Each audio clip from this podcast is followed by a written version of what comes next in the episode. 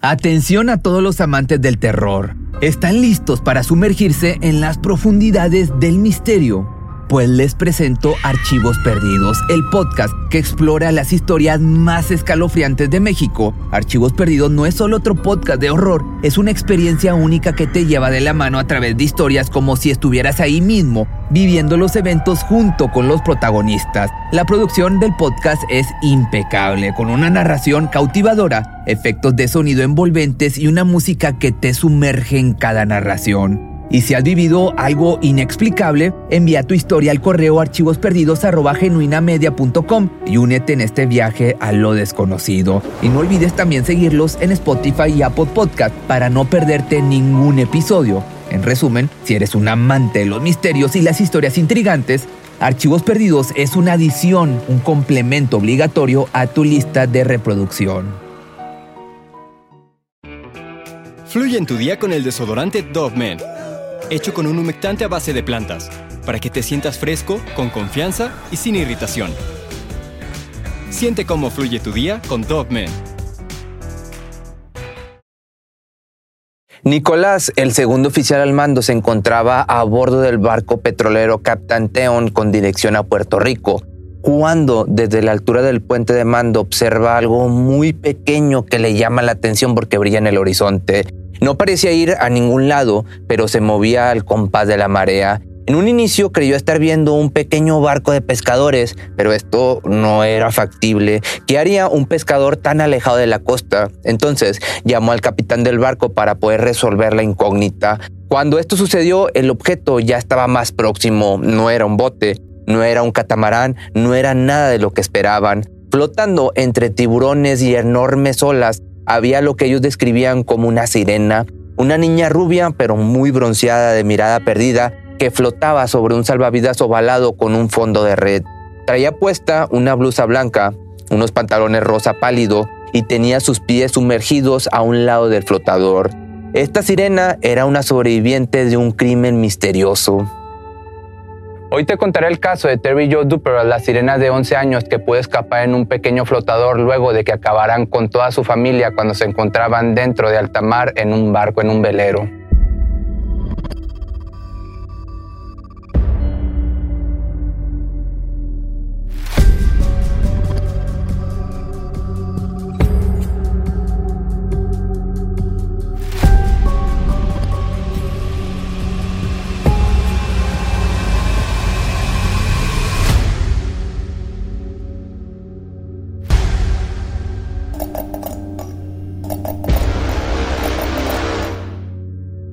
Se le dio la orden a la embarcación que pararan las máquinas, no querían golpear a la pequeña, mientras le gritaban que no saltara al agua que estaba rodeada de tiburones que la rescatarían. Con ingenio y rapidez los marineros armaron con barriles un tipo de balsa para ayudarla. Como te digo, había tiburones nadando en círculos alrededor de la sirena que agonizaba con sus pies sumergidos y desde la cubierta uno de los rescatistas tomó una fotografía a aquel ángel rubio que sin imaginarlo daría la vuelta al mundo al ser la imagen de portada de la revista Life.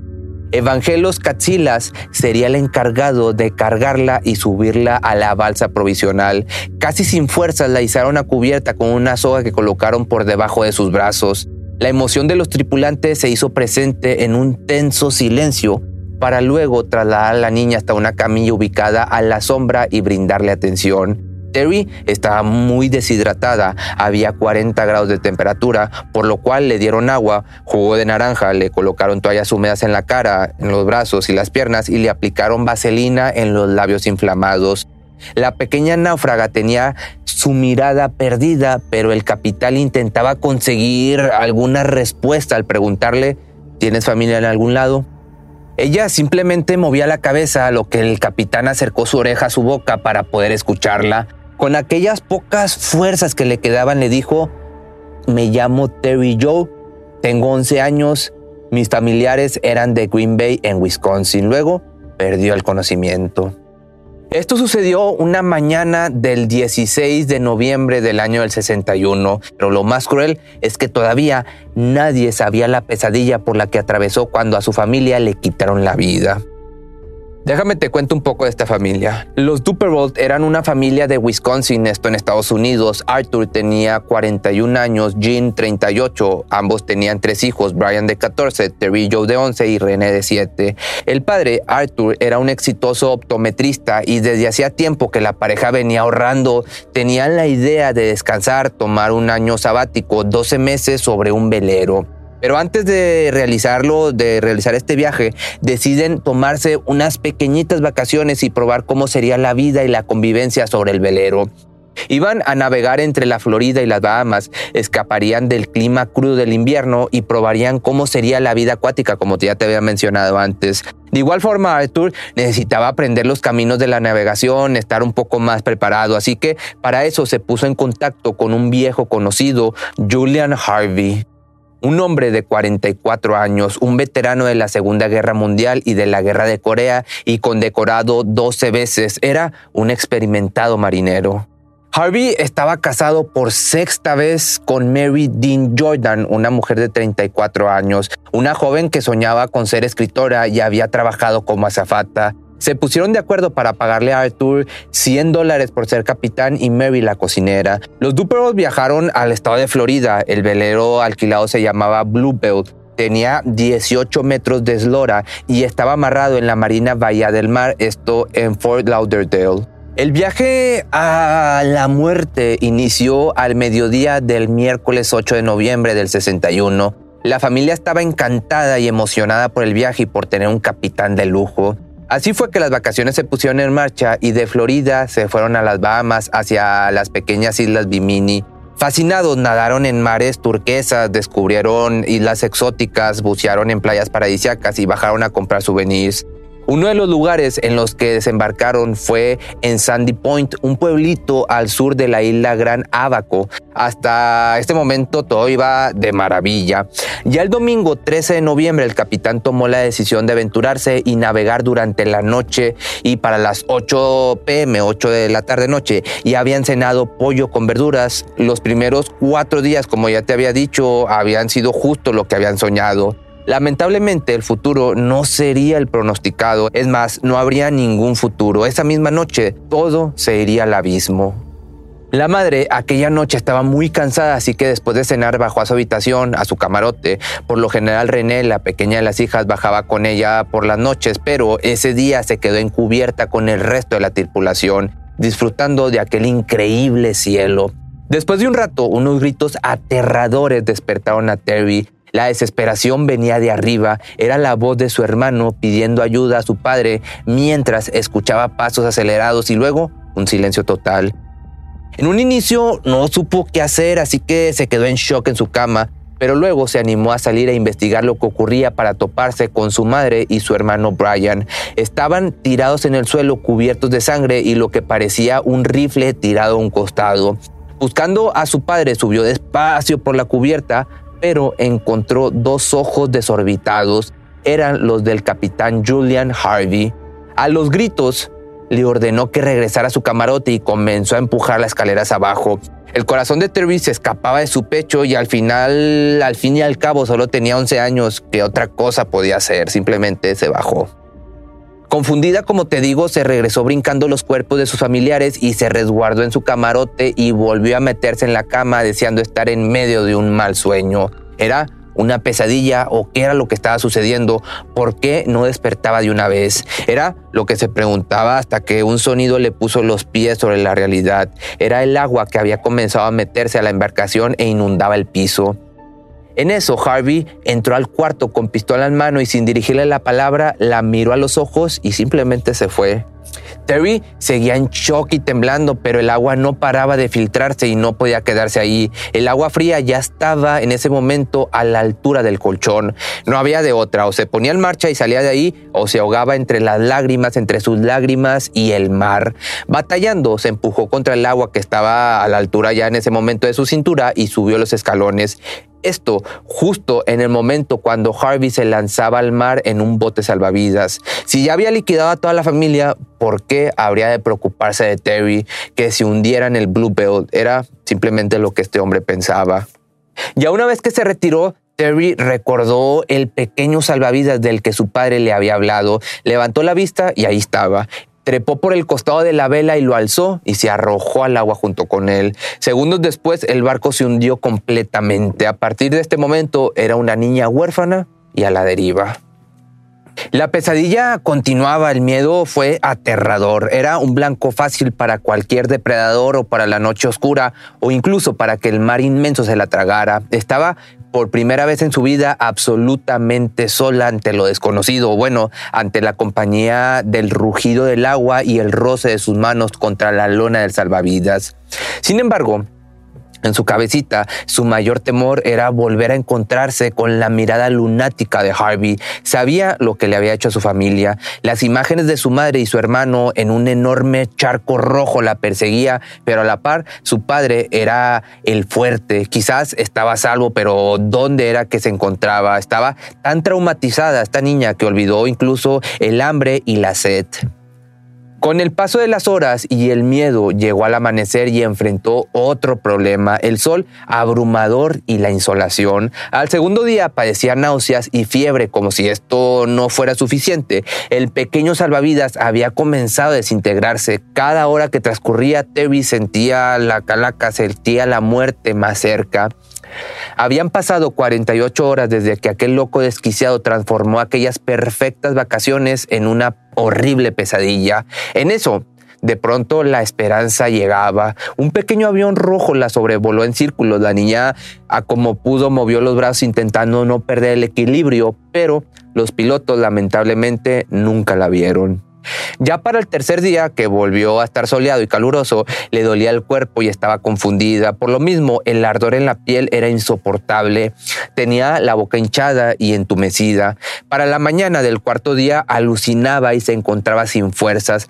Apenas si mantenía el equilibrio sobre su precaria balsa. En su cabeza Llegó a ver una isla y una palmera, quiso remar con sus pies, pero no llegaba nunca. La imagen se alejaba una y otra vez hasta quedarse dormida de lo débil que estaba. Eran alucinaciones. Despertaría a las 12 del mediodía para observar la sombra de un barco gigante. Aquí la pregunta era si estaba nuevamente alucinando o era real esto que estaba viendo, hasta que al poco tiempo escuchó unas voces y vio una persona que se acercaba a ella. Unos brazos la alzaron y por fin se acababa su pesadilla. El barco griego la había rescatado. Rápidamente fue trasladada en helicóptero a un hospital donde demoró 11 días en recuperarse. En la cama del hospital, Terry fue interrogada por las autoridades y contó todo lo que aquel loco desquiciado le había hecho a ella y a su familia. Y déjame te cuento ahora qué pasó con Harvey. El lunes 13 de noviembre, a eso de las 12 y media del mediodía, mientras Terry peleaba por lograr salir viva del medio del mar, Harvey fue rescatado por la Guardia Costera de los Estados Unidos. En la embarcación estaba también el cuerpo de la pequeña Renee. Harvey dijo que había visto su cuerpo con el salvavidas flotando en el agua. La había rescatado y había intentado revivirla, pero pues no lo había logrado. Los médicos se dieron cuenta que efectivamente se había ahogado. En los días que siguieron, Harvey, dando explicaciones falsas de lo que él clasificó como accidente, decía que una tormenta súbita los había embestido alrededor de las 8 de la noche del domingo 12 y había herido de muerte al velero. El mástil había sido arrancado por la fuerza del viento y al caer había golpeado fatalmente a los otros pasajeros, milagrosamente, eh, entre comillas, dejando a Harvey separado de los demás. Aparte, se había hecho una abertura en la embarcación y este se había hundido. De hecho, también comentó haber intentado cruzar hacia donde estaba el resto de la tripulación, pero justo en ese momento se desató un incendio que se lo impidió. Se arrojó al bote segundos antes de que el velero se hundiera en el fondo del mar. Mientras este criminal declaraba, las autoridades de Miami le dieron la noticia, con lo cual se acabó el teatro y entró en pánico. Terry Joe había sido rescatada con vida. Harvey, como te digo, asustado, se excusó de la audiencia en la que estaba y volvió a su hotel. Ya le había caído el 20 que pasaría el resto de su vida en prisión. Ya la mañana siguiente, el viernes 17 de noviembre, cuando la chica de limpieza del hotel entró a su cuarto y vio las sábanas manchadas de rojo, se asustó, pidió ayuda al no poder abrir la puerta del baño y cuando entraron se encontraron con el cuerpo de Julian Harvey, el cuerpo desangrado. Cobardemente se había quitado la vida cortándose una arteria en una de sus piernas y haciéndose una herida en el cuello. Ahora, seguramente te has de estar preguntando por qué hizo lo que hizo. Pues bueno, las autoridades buscaron rearmar el caso y explicar los motivos para semejante hecho. Encontraron que Mary Dean, la esposa de este hombre, tenía contratado un seguro de vida por 20 mil dólares. Ese habría sido el motivo por el cual Julian quería deshacerse de ella. Aceptó el trabajo con la familia Duperl y planeó quitarle la vida. Sería, digamos, muy fácil o, sí, más fácil, simular un ahogamiento accidental en el mar. Se piensa que lo que sucedió fue que Arthur, el padre, encontró al capitán intentando ahogar a su esposa y lo quiso detener. Harvey no desistió y terminó acuchillándolo. Luego no encontró salida y apuñaló a los demás testigos. Para que el barco se hundiera, hizo un agujero en este e hizo que Terry se fuera junto con la embarcación para finalmente abandonar la nave pensando que se había salido con la suya. Además, con la investigación salió a la luz el pasado de Harvey. Descubrieron que en el 49 una de sus esposas y su madre habían fallecido mientras él conducía un auto que se cayó a un pantano. Harvey consiguió escapar y ¿qué crees? Su esposa tenía contratado un buen seguro de vida. Aparte, su propio barco y una lancha de motor se habían hundido en extrañas circunstancias y algunos aviones que había piloteado también habían tenido accidentes raros. El fraude y cobrar las pólizas eran lo suyo. Harvey era un estafador dispuesto a cualquier cosa por conseguir dinero fácil. Finalmente, y por otro lado, Terry Joe decidió vivir con sus tíos, primos y su abuela. Estudió para ser radioterapeuta, pero se dio cuenta de que no podía tolerar el mundo de las emergencias médicas. Entonces decidió modificar su rumbo y comenzó a estudiar geografía cultural en la Universidad de Wisconsin.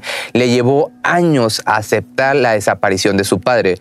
Como no había visto el cuerpo en su cabeza, pues todavía mantenía aquella esperanza de que estuviera con vida y sus palabras fueron, recién a los 35 cinco años acepté que se había ido. Hasta entonces me la pasé buscándolo. Ya en el año del 2010 hizo un libro bajo el nombre de Sola, una huérfana en el océano, que mm, yo no lo he leído, pero si tú ya lo checaste, ya lo has leído, pues estaría chido que me dejaras tus comentarios aquí y quizás lo pueda leer y hacerles un resumen.